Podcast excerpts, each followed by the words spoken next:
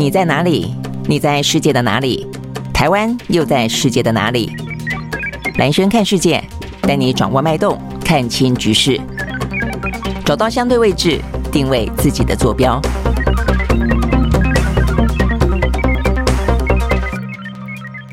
好，我是兰萱，欢迎收看今天的兰萱看世界哦。刚才不好意思啊、哦，因为呢，呃，这个录音的工作呢，呃，多了一点 delay 了啊、哦，所以呢，把今天呢直播的时间呢往后延呃延了一些啊。如果说有在等待朋在等待的朋友的话呢，说声抱歉啊。OK，好，那今天的话呢，当然还是一样啊，这个非常多的一些新闻。一开始的话呢，我们先关注一下啊，这个疫情了啊。这个疫情的话呢，在全球来看的话呢，日本、韩国还是目前看起来最多了啊。所以呢，现在日本的话呢，稍微降下来一点点，十二万。那这个南韩的话呢，上去一些些十一万哦，所以呢，本来的话大概二十十万左右哦，这个平均来看哦，那现在的话呢，日本稍降，那这个南韩持续的往上啊，那对台湾来说的话，也要特别注意啊。我想如果说有收看啊，这个昨天呃这个防疫中心啊这个向来的记者会的话呢，昨天他们特别提到了，就是说很明显的这个 BA 点五的话呢，在过去一个礼拜啊，它可能慢慢慢慢的呢，成为啊这个就是占据我们呢多数染疫的人数当中的百。百分之十五了哦，所以呢，看起来呢，BA 点五的这个疫情即将要起来了。好，所以呢，这个王必胜哦特别提醒大家的是这个部分哦，说呢，这个疫情已经开始升温了。那 OK，这个这个礼拜啊，可能单日就要破三万五了。昨天是两万一嘛啊，那我想呢，这些部分的话呢，大家应该心里面慢慢有谱了。尤其是昨天啦，昨天的话呢，已经是开学日了啊。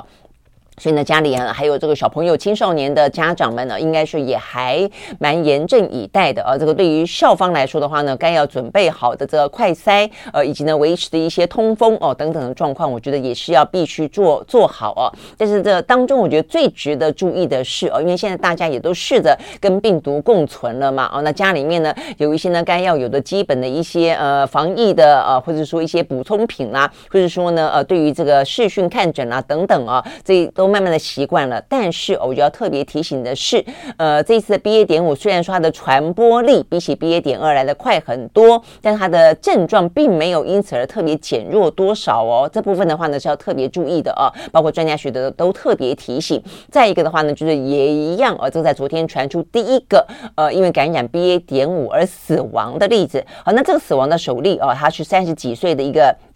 非本国籍的女性啊，她重点是她没有任何的慢性病，年纪也算轻，然后而且她打过三剂的疫苗，就没想到她在确诊啊，这个是 BA 点五之后，短短的四天之内呢就死亡。那她的症状的话呢，呃，一开始的话呢发高烧。哦，发高烧是四十一度哦，这很严重哎，四十一度很热。那昏迷送医哦，那出现了休克的症状，然后的话呢，还紧急的插管啦，使用呼吸器啦。那电脑断层显示啊，出现脑水肿，然后呢，隔了两三天之后啊，到第四天就发现他急救无效，所以短短四天之内就死亡啊。死亡的原因是缺氧性的脑病变，还有呢，呃，这个新冠肺炎等等啊，这个并发的一些问题。OK，我想这个部分的话呢，是要提醒大。大家哦，所以呢，在未来的话呢，这。大概一个月期间啊，会是呢新一波的啊这个啊新冠疫情的高峰啊，所以呢这个部分的话呢，呃，这个等于是嗯，防疫中心特别提醒啊，等于是没有打疫苗的幼儿还有长者的话呢，还是要特别注意啊，这个呃新一波的这个疫情。OK，好，所以呢这是跟疫情相关的讯息提供给大家哦。那另外的话呢，天气部分我觉得也还要稍微值得注意的啊，呃，因为的话呢，这呃台风哦，这个台风的话呢，目前看起来啊，这个。有一个中度台风，目前目前转为强烈台风的可能性。那虽然它并不会直扑台湾而来啊，但是的话呢，它的周边的外围环流对于台湾的影响，今天是礼拜二嘛，哦，大概是礼拜四左右，四五六啊这几天的话呢，接近周末都会慢慢的影响到台湾，尤其在东北部啊。好，那这个台风的话呢，叫做轩岚诺，呃，这个名字还蛮特别的哦，而且比较少出现。好，那这个轩岚诺啊，它目前的话呢是在。呃，日本的琉球啊，这个琉球群岛这个附近，那它往西南的方向走啊，所以往西南就有点往台湾的啊这个东北角这边走。但是预估的话，接下来会西南就会往北移，所以并不会呢直扑台湾而来。但它往北移的过程当中，就要看看它移得早，移得慢，然后这个角度多大了哦。但是总而言之，在未来这几天当中，对于台湾的东北部这一部分呢，会带来一些外围环流，包括呢强降雨。还有一些呢，呃，风势等等的话呢，都是啊，目前看起来的话呢，是气气象专家呢特别提醒的，尤其是啊，它在这样的一个下来，在上去的过程当中啊，应该应该会吸纳不少啊，这个海洋上面的这些能量啊，这个因为热的关系嘛，啊，那所以的话呢，转为强台的几率呢是还蛮高的。好，所以我们看到呢，这个气象专家吴德荣就特别说了啊，它很可能会是今年的十一个台风当中最强的一个。好，所以呢，这个轩。兰诺哦，这个台风很可能会转为强台。那对于台湾来说的话呢，虽然不会直接造成影响，但是大概来说，从明天是礼拜三嘛啊，明天的下半天开始，慢慢慢慢的在四五六几这呃礼拜四五六，大概来说的话呢，对于台湾的东北部就会带来一些雨势啊。当然温度会稍微降一点，舒爽一点了。但是的话呢，要稍微注意啊，这个雨势可能带来的一些。呃，这个状况好，那讲到这个部分的话呢，比起国际之间的几个强降雨带来呢暴雨成灾啊，然后的话呢，呃，甚至是一个洪灾的状况的话呢，当然这个已经是小巫见大巫了哦。有两个地方目前看起来的话呢，雨势啊，这个造成的这个灾情非常的严重。一个的话呢是巴基斯坦哦，所以呢，这巴基斯坦的部分的话呢，今天最新的消息看到的哦，因为巴基斯坦已经对外啊这个进行求救了。那刚才最新的消息是 IMF 就是国际。货币基金组织已经批准了，要恢复呢对它的融资计划来进行援助。因为呢，现在巴基斯坦呢，大概全国的土地已经有三分之一泡在水里面了哦。那这个暴雨成灾呢，超过了一千人死亡了。呃，目前看起来的话呢，大概有三千三百万人受灾。呃，我们刚刚讲土地的话呢，大概有三分之一泡在水里面。就人口来说的话呢，大概有一半呃的一成。一成半啊左右，呃，这个事上是受到一些影响的。事上呢，是目前看起来呢是有记录以来啊，这个灾情最严重的时候，大概在十十到十二年前附近呃的时候啊，这个巴基斯坦有另外一场呢呃巨大的，也是一个豪雨成灾的状况，大概也是蛮严重的哦。但是呢，没有这一次呢来得严重，而且到重点在于到目前为止啊，这个巴基斯坦这一。这一场啊豪雨所带来的灾害还在持续的进展当中，我想这是为什么啊到这个巴基斯坦到最后不得不去跟国际求援。好，那这个部分的话呢，他们也特别强调了，这是在一个极端气候底下呢，他们呢呃成为了气候的难民啊，所以呢呼吁全球注意到呢这样的一个极端气候、全球暖化的问题，同时呢也能够伸出援手。好，所以呢这是目前呢这个巴基斯坦啊这个成灾呃严重的状况。那除了巴基斯坦之外的话呢，另外一个。地方就是现在的四川啊，所以呢，你不要觉得惊讶。四川不是前几天哦，在今天以前这几天以前的话呢，才是高温干旱嘛，没错哦。所以呢，这就是所谓的极端气候。我觉得实在是反转的状况哦，这个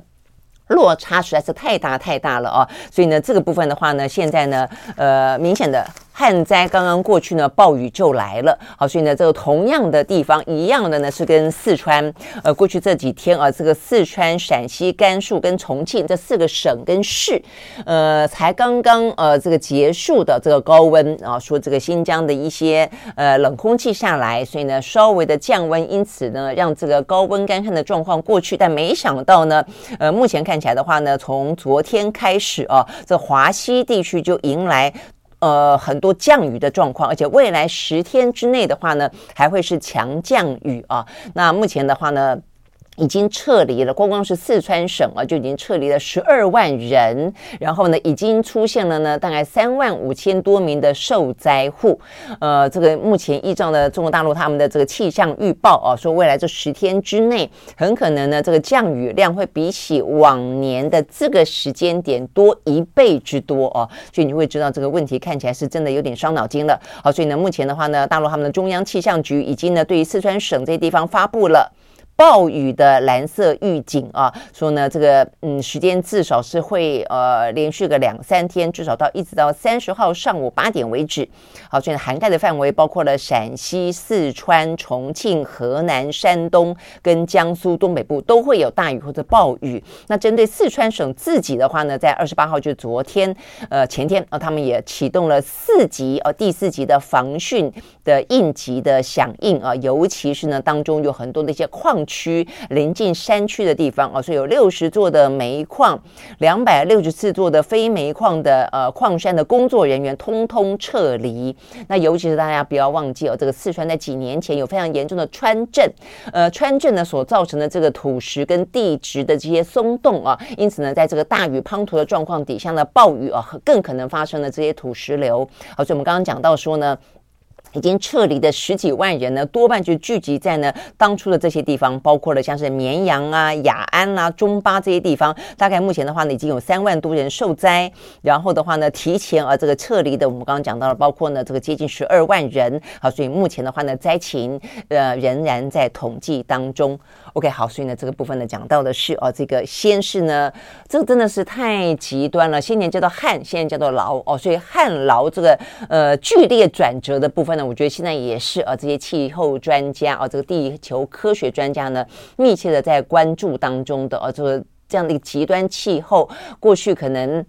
在不同的地点啊，这个不同的季节发生啊，但是像是现在这个四川，呃，就是啊，这个几天的时间之隔啊，有这么大的一个逆转啊，所以呢，对对人类生活来说，呃，这个气候的问题已经越来越呃致灾，呃，等于是致命啊，这个成灾了。那事实上呢，除了啊这个中国大陆呢，有关于啊这些先是干旱后是豪雨所造成的呃这些嗯影响，包括生活上的、经济上的部分之外啊，这个疫情啊，这个疫情目前。来看的话呢，也还是呃这个持续性的拉警报。呃，虽然其实人数啊真的都不算多，我们刚刚讲到像日本跟韩国，呃动不动都十几万的啊，那但是呢，现在就算人数少。呃，中国大陆依旧的啊，这个是属于呢，一发现就尽可能希望是一个清零啊，所以呢，这个最新的状况是出现在他们经济当中的重镇，那就是深圳。好，深圳的话呢，这个昨天啊，这个通报新增十一例的本土案例，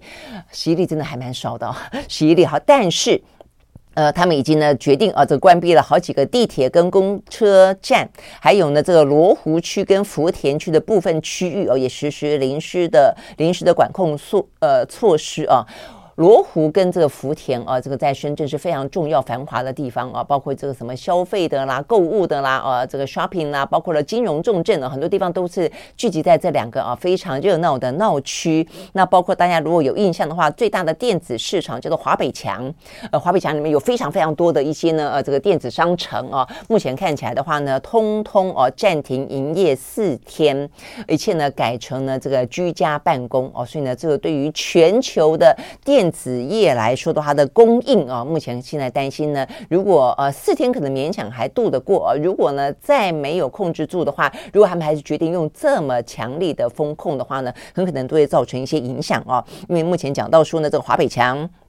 呃，总共有各类的专业的市场，总共有二十三个。那这个专业市场的面积超过深圳全市总量的五分之一啊。呃，这个支持了全球的科技电子产业。目前来看的话呢，四天期间是正常的可以接单，但是呢，是不是可以正常的发货？要看个别的商家的状况啊，跟产品的型号有关。OK，好，所以呢，这个部分的话呢，对于经济来讲，也是一个呢可能的影响了啊。OK，所以我们刚刚讲到的，包括了一些呃中国大陆的疫情，包括了像巴基斯坦，还有呢四川等地的这个呃暴雨成灾啊，这个洪患啊这样的一些状况，都对于经济啊产生了一些呢持续性的压力。OK，好，所以讲到经济呢，我们就来看看呢欧美股市呢在昨天的表表现啊，结果上。这个礼拜五啊，这个美国的鹰派啊，这个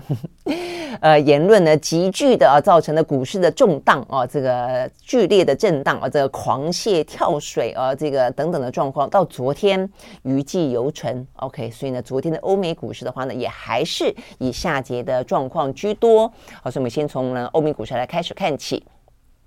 好，在美国呢，道琼昨天呢还是下跌了一百八十四点四一点啊，不过比起前一天的狂泻千点啊，是好许多了啦啊，这个收在呢三万两千零九十八点九九点，跌幅是百分之零点五七。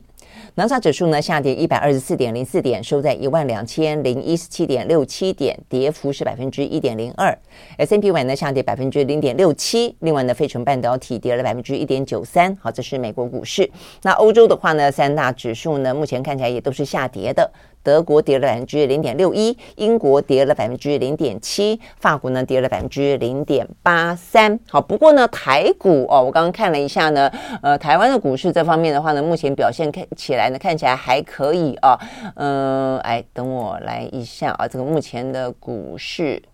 呃，是涨啊，涨了四十二点三一点了啊，这个少涨了百分之零点二八。好，那所以呢，这些部分呢，看起来就是呃，当然啊，这个对整体来看的话呢，压力事实上还是存在的哦，因为呢，这等于是预言了啊。我看到呢，这个美国的市场当中的讨论。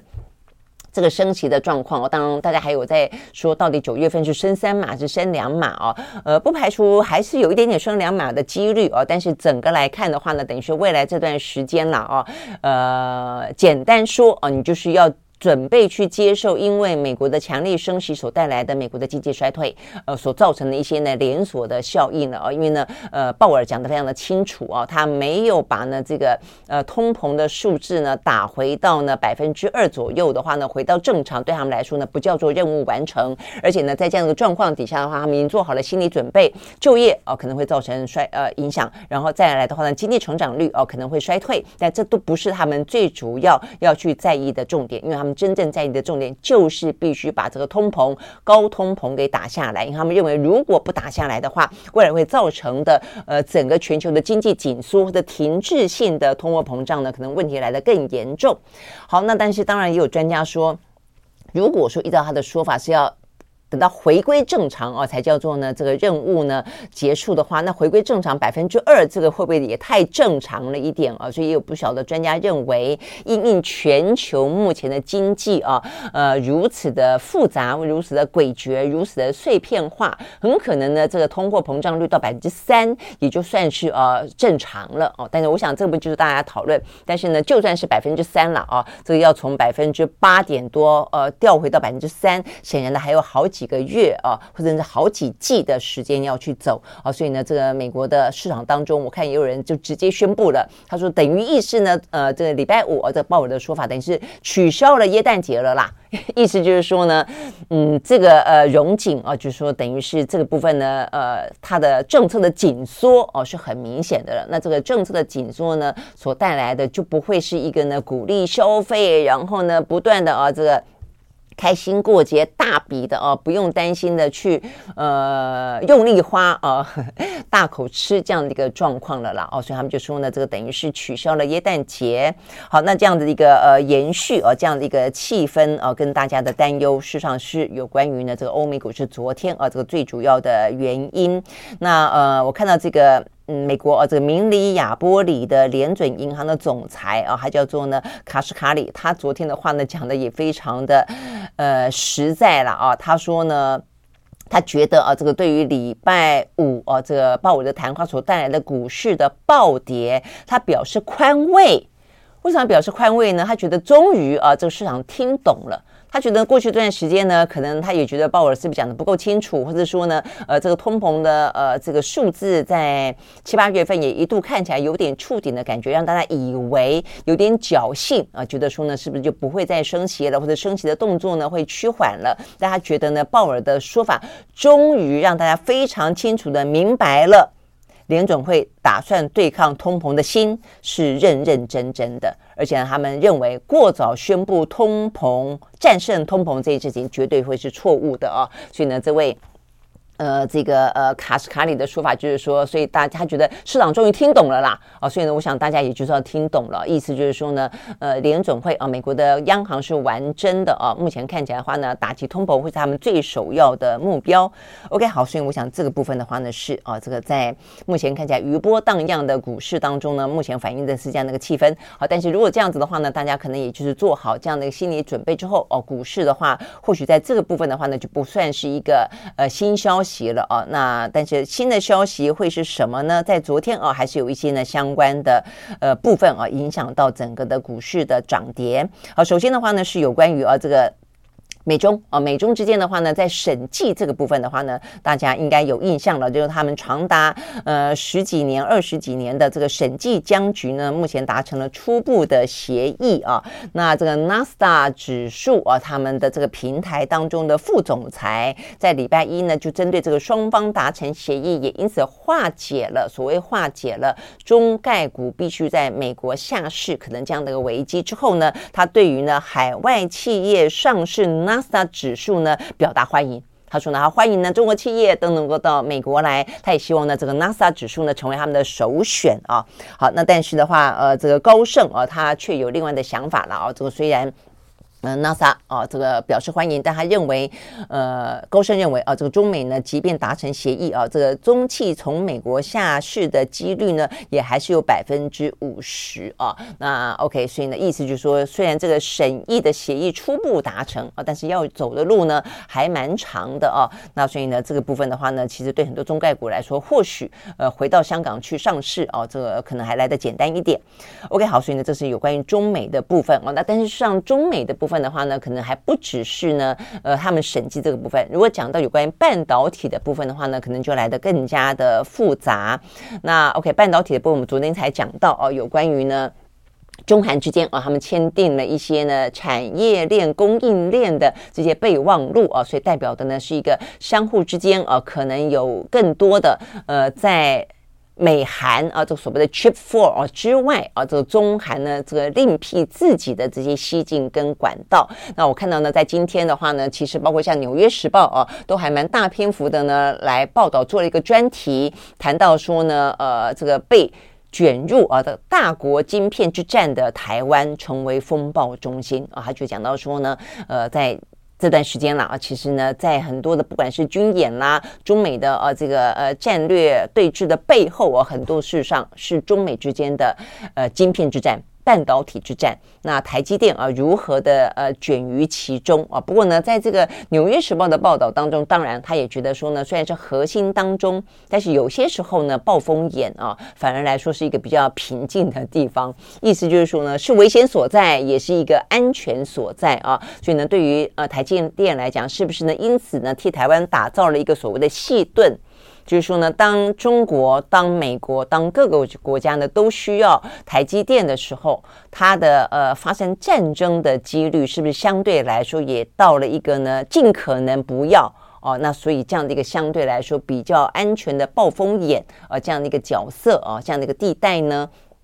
这是呢，这个《纽约时报》花了很长的篇幅啊，来分析这件事情的最后的一个结论呐啊。但是在过程当中，当然也讲到这一场呢，这个晶片之战啊，可能会牵动的部分，以及呢，现在才看起来才开始啊，未来之间呢，不断的拉锯的部分呢，还会还还长的呢哦。包括呢，这个美国跟日本啊，也是另辟蹊径啊，自己去搞了一个呢半导体的研究中心，打算去发展呢三纳米的晶片等等，都是啊。所以呢，有兴趣的朋友可以看一下这个呢《纽约时报》的相关的报道。那事实上呢，不只是啊，这个呃，有关于中。呃，中美韩啊，他们看起来在在半导体这部分呢，有比较复杂的。实上，我觉得对呃，主要是因为对南韩来说啦，南韩呢不像是呢，呃，日本啊、这么像是呢美国在呃亚太地区的代理人，那也不太像是台湾啊、这么的跟着美国呢像个小老弟一样亦步亦趋啊。南韩的话呢，在这段最近这段时间看起来还比较希望能够有一个呢左右逢源，以自己为呃利益。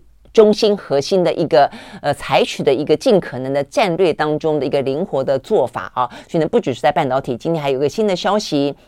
是呢，南韩呢打算跟美国要求美国呢进行谈判，谈判什么呢？谈判电动车啊，因为呢先前的话呢，美国通过呢这个通膨的削减法案啊，规定说呢，只有在美国北美地区呢完成组装的。电动汽车才能够享受有购车的补贴，这部分的话引发呢南韩强烈的反弹啊，因为南韩他们的汽车业坦白讲也还蛮兴盛的啊，所以他们呢在礼拜一的时候呢派遣了代表团到美国进行交涉。OK，好，所以呢等于是在半导体部分啊，他们有他们的利益；那在呃汽车电动车部分的话呢，也有他们各自不同的利益啊。而这个当中的话呢，是否可以进行呢一些都？嗯，彼此作为彼此之间的呃谈判的筹码啊，呃，我想这个对于呃男孩来说是尽可能的灵活的去运用的啦啊。OK，好，所以呢这个部分的话呢是讲到呃，在这个中美之间啊，跟呃连带的啊，带动到了这个中美韩、中美台等等的相关的话题。但重点在于说呢，目前我们面临的呃高通膨的状况啊，这个虽然呃美国看起来宣示啊，这个打算希望能够尽可能的采取升息的方式来处理，但是我们今天也看到啊，其实在持续性在举行的这个 Jason 后的全球央行会议当中，后续的发言里面看起来呢，其实是还蛮悲观的啊。这当中的话呢，包括了。像说 IMF 啦，包括像是呢，呃，国际清算银行啦，哦，包括呢，像是世界银行啦等等的这些总裁们的发言，都认为呢，全球高通膨很难很快的就连呃连根来拔除哦，所以他们认为目前全球的央行呢，会将会面临数十年来最大的挑战，数十年啊。OK，我看这个问题真的是还蛮伤脑筋的哦。很快的来，大家为替他整理一下啊，这个比较重要的一个发言。首先的话，呢是国际货币基金呃，这个 IMF 的第一副总裁啊，他叫做高平娜啊，他特别提到说，他认为啊，目前看起来的话，呃，整个的全球啦啊，这个在呃货币制定。的呃挑战会比远远比起呢新冠疫情爆发前的二十年更具有挑战性啊，所以意思就是二十几年来最激烈的挑战大概就在现在这个时候了。他尤其指出呢，在欧洲啊，他觉得欧洲的状况的话呢，可能来得更严峻啊，因为呢欧洲的话呢，加上俄乌战争所导致的能源危机啊，所以会让欧洲出现了真正的风险啊，所以呢担心的就是呢。经济成长遇阵乏力，同时又是高通膨的话呢，物价飙升不退，所以这就会是一个所谓的停滞性通膨的局面。好，那所以呢，就是呃，这位呢，呃，IMF 的副总裁特别提醒的，欧洲的状况可能特别的严重。那另外一个的话呢，特别要提醒的是开发中国家，尤其是在台高筑的呃这些经济体，他觉得会特别的脆弱哦，因为呢，升息的话呢，导致的就是呃这个利率的上升嘛，成本的升高哦，所以对他们。来说的话呢，要偿还他们的债务啊，这个成本也来得更高。那呃，接下来的话呢，要去借别的钱来还债的困难度也来得更高啊。所以整个的债台高筑到到目前这个升息呃的的高度的压力底下，可能会造成呢。整个的金融当中的危机啊，甚至会有一些破产的危机，就有点像是前段时间的斯里兰卡一样啊。所以呢，就是另外一个呢，在整个目前的高通膨底下，呃，会比较严重的受到冲击的风险高的啊，那就是所谓的嗯，开发中的在台高筑的国家，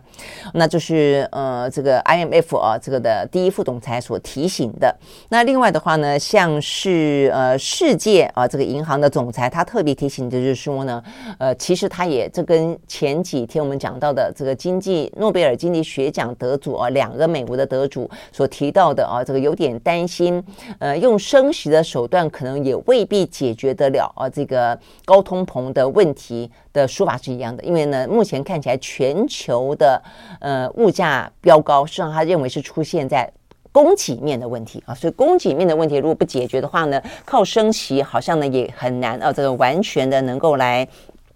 化解啊，所以呢，为什么讲到说呢，时间可能会拉很长，就在这里啊。那讲到供给面的问题的话呢，有产业链的问题，有这个能源的问题，有战争的问题，都是导致呃供应不稳定的原因嘛，甚至导致呢这个呃断链的问题啊等等，我觉得都是了哦。那所以呢，这个部分是在解释啊，为什么这次的通膨看起来看起来那么难打。啊，这个最主要的话呢，跟供应面呃持续的没有办法呢稳定下来啊有关。好，那再来的话呢，国际清算银行总经理啊，这特别提到说呢，这个全球经济正濒临一次历史性转变的边缘啊。那过去的话呢，供应面是顺风啊，现在供应面变成逆风，而且他也持同样的看法，所以他认为最近升高的通膨压力可能会更加的持久。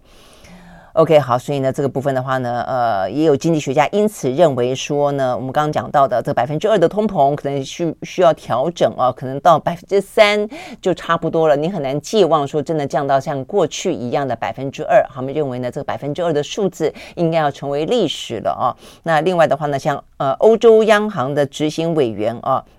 啊，他也特别提出来说，未来这些年很可能呢，呃，将会面临全世界的大波动风险。啊，所以意思就是说呢，你呃，在过去来看，算是呢小小的风波哦，这样的一个呃，相对来说比较温和的这些嗯风险的因子呢，现在看起来都会变更变得更加的剧烈啊。我想这这部分的话呢，都是我可以提供大家做参考的。专家们呢，在目前还在举行的啊，这个就是刚刚过去的了啊，这个呃全球央行总裁会议当中呢，所提出来的警示。OK，好，那所以呢，这边就讲到说，在供应面啊，供应面部分的问题如果很难解决的话呢，问题之一就是呢，俄乌战争。好，所以俄乌战争的话呢，真的是哦，对于能源的压力呢没完没了啊。所以呢，最新的消息，欧洲的各个国家的能源部长将在九月九号呢举行呢。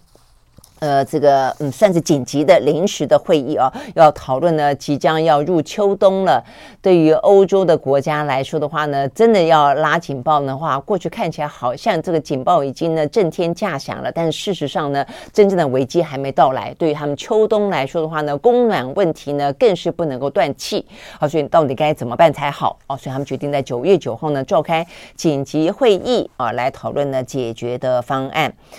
好，那这个呃，捷克的贸工部长说啊，他认为呢，欧盟必须要修正呢整个的能源市场哦，但是怎么样修正啊？我想呢，这个九月九号应该要讨论的非常的热烈吧？哦，那这个美国的白宫的国家安全会议的发言人科比呃特别强调，他说他们非常了解啊，这个接近这个呃，随着凛冬逼近啊，这个欧洲的潜在的能源短缺，所以。美国的话呢，将会和呃这些合作伙伴紧密的联系，尽其所能的的缓解任何的短缺。OK，好，所以呢，这是美国目前呢能够所提出来的保证啊。但是，呃，俄乌战争目前看起来的话呢，还是啊这个持续不断。好，所以目前看起来的话呢，呃，这个最新的这些相关的消息，呃，包括了像是呃这个嗯乌克兰，他们还打算说在南部啊这个。呃，克松哦，他们翻译成克松或者布赫松这个地方呢，进行反击呃，所以显然的，最近呢，美国重新提供一些相关的军援给他们呢，是让他们有点士气大振的哦，所以呢，要进行相关的一些反攻哦，那所以呢，这些反攻的部分啊。就是代表的是俄乌战争，就是没完没了就是了啦。哦，那所以呢，这个部分的话呢，难怪啊，这个对欧洲来说的话呢，相当紧张啊，担心今年冬天的话呢，这个能源危机会更加的严重。好，所以呢，这是属于呢，呃，这个在俄乌战争当中的，但事实上呢，还不只是俄乌战争啊。目前看起来的话呢，其他的一些呢地缘政治啊，也似乎呢，呃，看起来呢推升了这个油价。比方说呢，利比亚啊，这个利比亚的话呢，目前呢，呃，发生了这个最最新的冲突，这个冲突的局势啊，让呢这个国际油价哦，这个在昨天也是飙升的。我们先看一下这个油价飙升的状况啊，这个在昨天的话呢，西德州原油涨了百分之四点二，收在每一桶的九十一啊九十七点零一块钱美金。伦敦布兰特原油呢上涨百分之四，收在每一桶呢一百零五点零九块钱美金。一方面当然也还有这个大西洋飓风的关系啦哦，但另外一个的话呢就是利比亚。那利比亚的话当然是一个呢非常重要的一个石石油产国哦。那目前的话呢。其实利比亚的内战已经很久了啊，这个双方的这个呃两个嗯政权啊，这个两个算是政治团体组织，两个政府啊，目前的话呢相互指责，彼此都说彼此才是真正的呃这个政。呃，正当的啊，这个正统的呃，这个政府代表，另外一个的话是伪政权，吵了很久了啊。但是重点在于说，他们现在持续性的就是一段时间用嘴巴喊的一部分的一段时间是直接的发生了这个武力当中的军事冲突的啊。那目前看起来的话呢，这个相关的冲突呢再一次的燃起，所以目前的话呢，这一波。已经造成十二个人死亡了啊！这个首都的迪利波里说，很多的医院也遭到破坏啊，所以呢，目前这个冲突看起来的话呢，很多的火灾跟爆炸案的话呢，不断的发生，尤其都在市区啊，所以呢，看起来的呃，这个有些从画面当中看起来，整个的迪利波里啊，他们的首都呈现都是这样的烟雾弥漫啊，就很多地方呃都是不断的在着火当中啊，很多的建筑物的话呢，也就是受到攻击。好，所以呢，这个状况看起来是真的啊，还蛮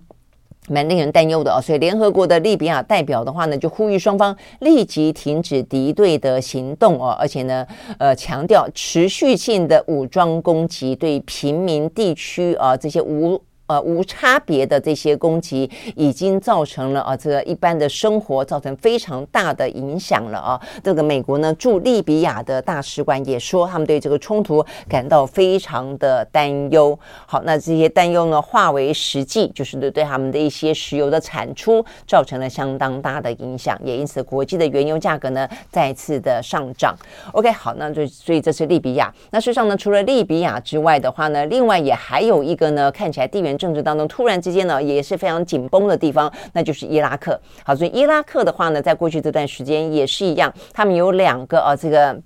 他们几乎已经一段时间没有总统、没有总理了啊，就是，呃，就是敌对的这个政权、敌对的组织啊，不断的相互叫嚣，那呃，但是都没有办法能够筹组到稳定过半的联合政府哦，这是最伤脑筋的。好，所以呢，先前啊，这个伊拉克在过去的这呃几个月期间，呃，是什叶派的教士萨德所领导的这个支持者啊，他们占有了国会的大概四分之一左右的席次，但他又没有。办法哦，能够呢，真正的能够拿到过半哦。我们刚刚讲到组成这个联合政府，也因此的话呢，他们就又一怒之下，他们就呃这些国会议员通通辞职，然后呢辞职就呃转而走上街头哦，所以用这个民间的力量发动支持者呢，来跟另外一个呢。被他们认为是一个比较贪腐的过去的这个伊拉克啊，这个比较是呃旧政权当中的这些组织啊进行对抗，所以呢就一度的也是想占领国会啊，所以有点像是当初的这个美国国会也一度像这个台湾的啊这个太阳花有一度占领国会，但这个状况看起来呢比较是属于呢武装性的冲突性的状况，比较像是美国那个时候了啊。那 OK，所以呢搞得这个伊拉克的状况呢非常的动荡啊，但是双方呢都是相持不下，而且。原本是文斗的，现在就变成是武斗了哦。那走上了街头，好，但是呢，这样的一个呢，整个的乱象啊，一直到昨天，突然之间又急转直下啊。这个我们刚刚讲到呢，等于是号召群众走上街头占领国会的这一批，而是属于什叶派的教士萨德所支持的这一群人啊。这个在昨天，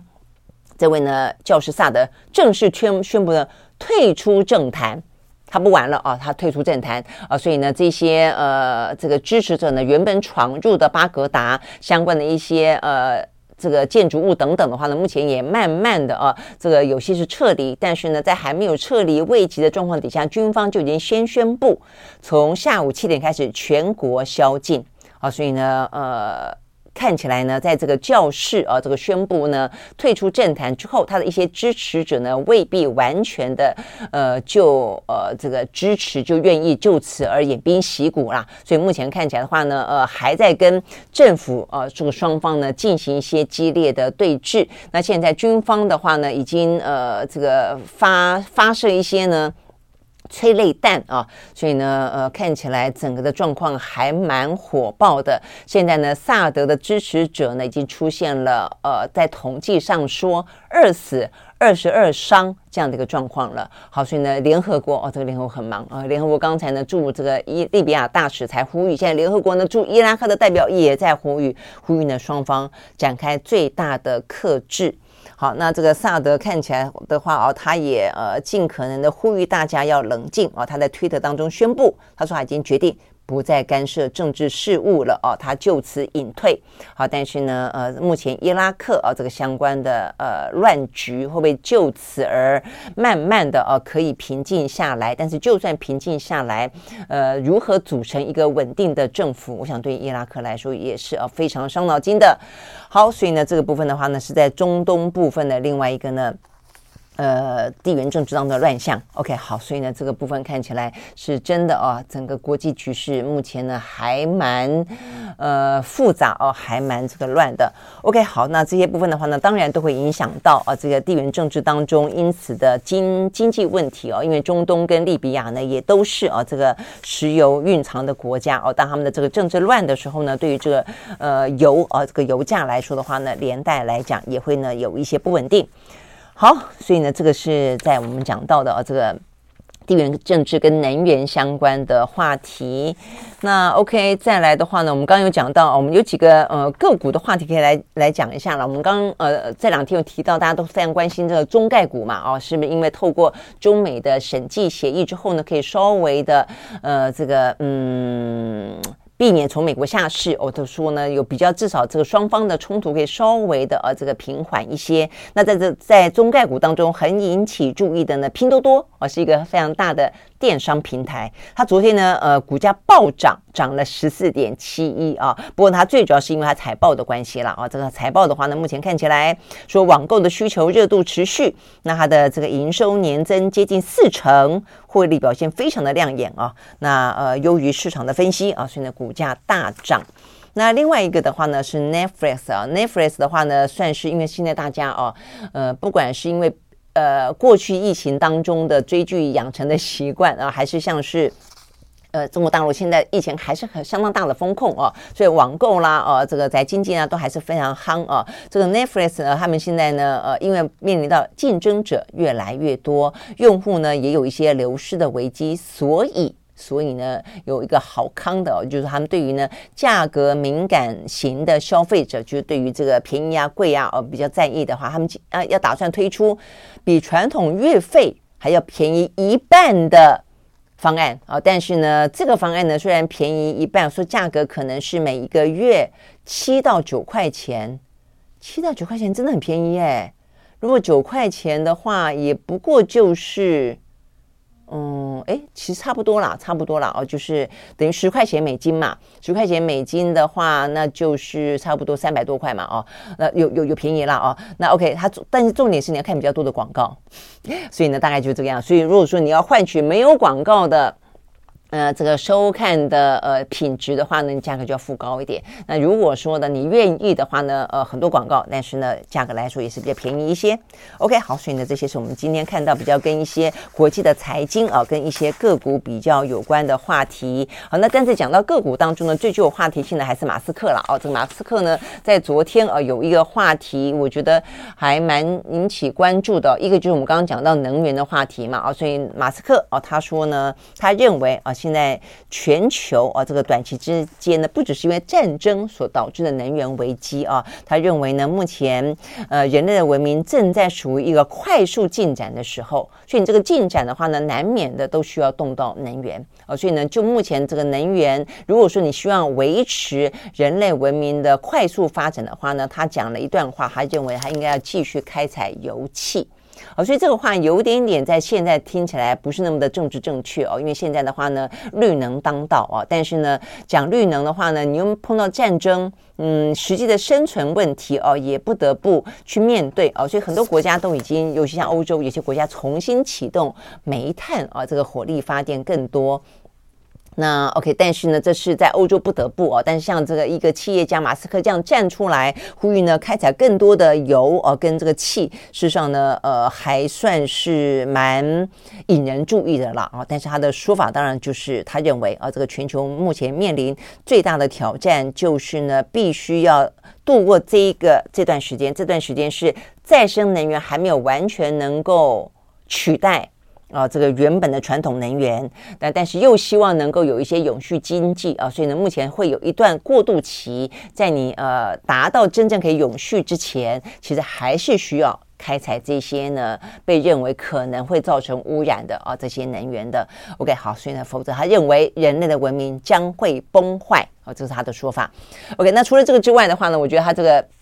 嗯，他是在一场演讲当中讲到的，是一个呃挪威的能源会议当中讲到，但他有一段讲的比较好笑的啦。他讲到说呢，他事实上除了能源问题之外，他更关心另外一个是生育的问题。他举他举全世界的生育啊，这个就是生小孩啊，就越来越少子化。这台湾最最明显了啊，他这个话 应该呃讲给台湾人听，来台湾讲给大家听才对。他说呢，他觉得应该要生更多的小孩。然后挖更多的石油，那呃这部分的话呢，呃不晓得他是不是替他自己的，呃他生了很多小孩，呃跟不同的人生了很多的小孩，他总共有十个小孩了啊，所以他认为呢生小孩是目前的话呢真正啊这个世界应该要面临的一些真正啊该做的事情啊，因为他觉得否则的话呢以后的世界难不成呃。展现了这么多呢，更先进的、更好的文明，但是却都是一群老人家 包着尿布，这是他的说法，都是一大堆呢老人家包着尿布来面对这样的一个呢不断进步的世界文明吗？啊，他觉得这绝对不会是这个样子。那如果说终究呢人们都死去，那留下那么一个高度高度文明的地球又有什么样的意义呢？哦，所以他的意思是说要需要生出足够的婴儿来维持呢呃这个人口的数量，来享受以及来永续这样的一个呢人类的文明。OK，好，这个马斯克也真的是很会讲了哦，他经常的语不惊人死不休。OK，好，那这个部分的话呢，当然，我觉得如果说你因应啊这个眼前的战争不得不啊，你说为了生存挖更多的油跟气，我觉得可以接受啊。但是呢，如果说呢，呃，能够呃停止战争。回到一个相对来说稳定的话呢，当然你能够发展更多的绿能，呃，更多的一些科技来解决这些储能上的问题，我我觉得还是呃这个真正更值得去做的事情了啊。好，但是呢，很遗憾的是目前的战争啊，我们刚刚讲到俄乌战争也还在持续。另外的话呢，俄罗斯大型军演即将展开，那这个大型军演的话呢，先前就已经有受到关注了，是因为呃共军。呃，同意呢加入这一场的大型的军演。好，那这场大型军演呢即将登场，在九月一号到九月七号。那这个叫做“东方二零二二”的大型军演的话呢，目前相关的讯息越来越明确啊。那看起来的话呢，你可以更加的理解为什么中国打算要去加入这场军演，因为它目前的这个军演的地点是在俄罗斯的东边，也就是呢靠近了这个鄂霍次克海跟日本海的这个地方。所以呢，对日本来说的话呢，也非常紧张。所以目前来看的话。那整个的印太地区即将很可能会跟欧战有所连接的话，事实上你要说有连接就在这里了啊，因为呢，对于欧战来说是俄乌，但是俄乌的东俄罗斯的东边连接到的是整个的亚洲东北，好，所以这个部分的话呢，有中国，有南韩，有北韩，有日本，再下来的话呢就是台湾，好，所以呢这个部分的话呢，对于共军来说的话呢，他们为什么要去参加哦？所以这一次的呃大型的演习啊。呃总共的话有包括白俄罗斯、印度、蒙古、叙利亚等等啊，跟俄罗斯比较友好的国家。不过当中，我觉得印度蛮值得关注的啦。这个印度显然的啊，呃，它有点像是在经济上面想要左右逢源的呃韩国一样啊。这个我觉得它在目前它在整个军事上面啊，呃，似乎呢在战略上面，它似乎也想要维持一个呢，也跟中国、也跟俄罗斯、也跟美国呃维持某个程度关系的一个这样的一个战略啊。所以呢，印度啊，它虽然跟中国之间有边境的冲突，然后跟美国呃关系呢也还不错，但是他也加入了这一次呢。一呃，这个俄罗斯的大型军演啊，那这次的大型军演的话，地点多半是集中在俄罗斯的东边的一些呃七个军事训练场，还有鄂霍次克海，我们刚刚讲的跟日本的海域，然后的话呢，加入的人大概有五万的军人，一百四十架的飞机，六十艘的船舰等等啊，共计五千件的军事设施。那目前呢，这个相关要参演的军人已经抵达了俄罗斯的呃远东地区，开始进。行准备了。那这边呢，讲到说，上一次呃，俄罗斯有那么大型的军演是在二零一八年，那一次的话呢，总共有三十万名的军力参加哦，是在呃二战过后，冷战结束之后呢，最大规模的一次。那这一次的军演本来的人数不只是五万的哦，那但是呢，慢慢慢慢规模缩到五万，应该是跟俄乌战争有关了，就他们的军力真的被钳制住了哦，所以呢，目前看起来不得不去缩小规模。但是呢，我觉得比较重要的就是呢。这个军演的项目啊，就已经是涉及到呃这个呃太平洋地区了啊，所以呢，这个太平洋地区的话呢，呃，日本他们也抗议了这个军演的地区，因为它包含了我们刚刚讲到的日本海、鄂霍次克海，而鄂霍次克海的话，就包括了这个所谓的北方四岛，北方四岛就是俄罗斯跟。呃，跟日本他们的呃争议领土所在嘛，哦，OK，好，所以呢，这些部分的话呢，呃，都显示出来啊，这个目前团对抗呃，在全球当中。目前这个状况看起来有点像是很难走回头路了哦。那原本呢，在中间还有点点啊，这个嗯，考虑再三啊，看起来呢动作不是那么明显的中国，似乎呢在整个的呃中美的局势，包括先前的台海啊这样的一个状况，佩洛西的访台等等之后啊，呃，似乎也让他呢呃更加的呃这个在美俄之间呃也采取了一些呢。没有说百分之百啊，但是也采取了更多的、更明显的，看起来也跟俄罗斯啊靠近呃结盟啊这样的一个趋势了。尽管他跟中国之间也还有一些对话啊，但是呢，在呃佩洛西访台之后也断了不少的对话了啊。好，所以呢，这样的一个呃局面啊，对于目前呢面临了非常严重的经济危机啊的嗯。供应面问题的这个全球经济来说，这样的一个地缘政治当中的冲突啊，都是非常的，呃，就是不希望、不乐见啊。但是呢，也都是持续的在发生啊，在发生，而且呢，在持续的影响当中的了啊。OK，好，所以呢，这些是有关于今天我们看得到的呃全球国际的一些呢相关讯息，提供给你。明天同一时间我们再会，拜拜。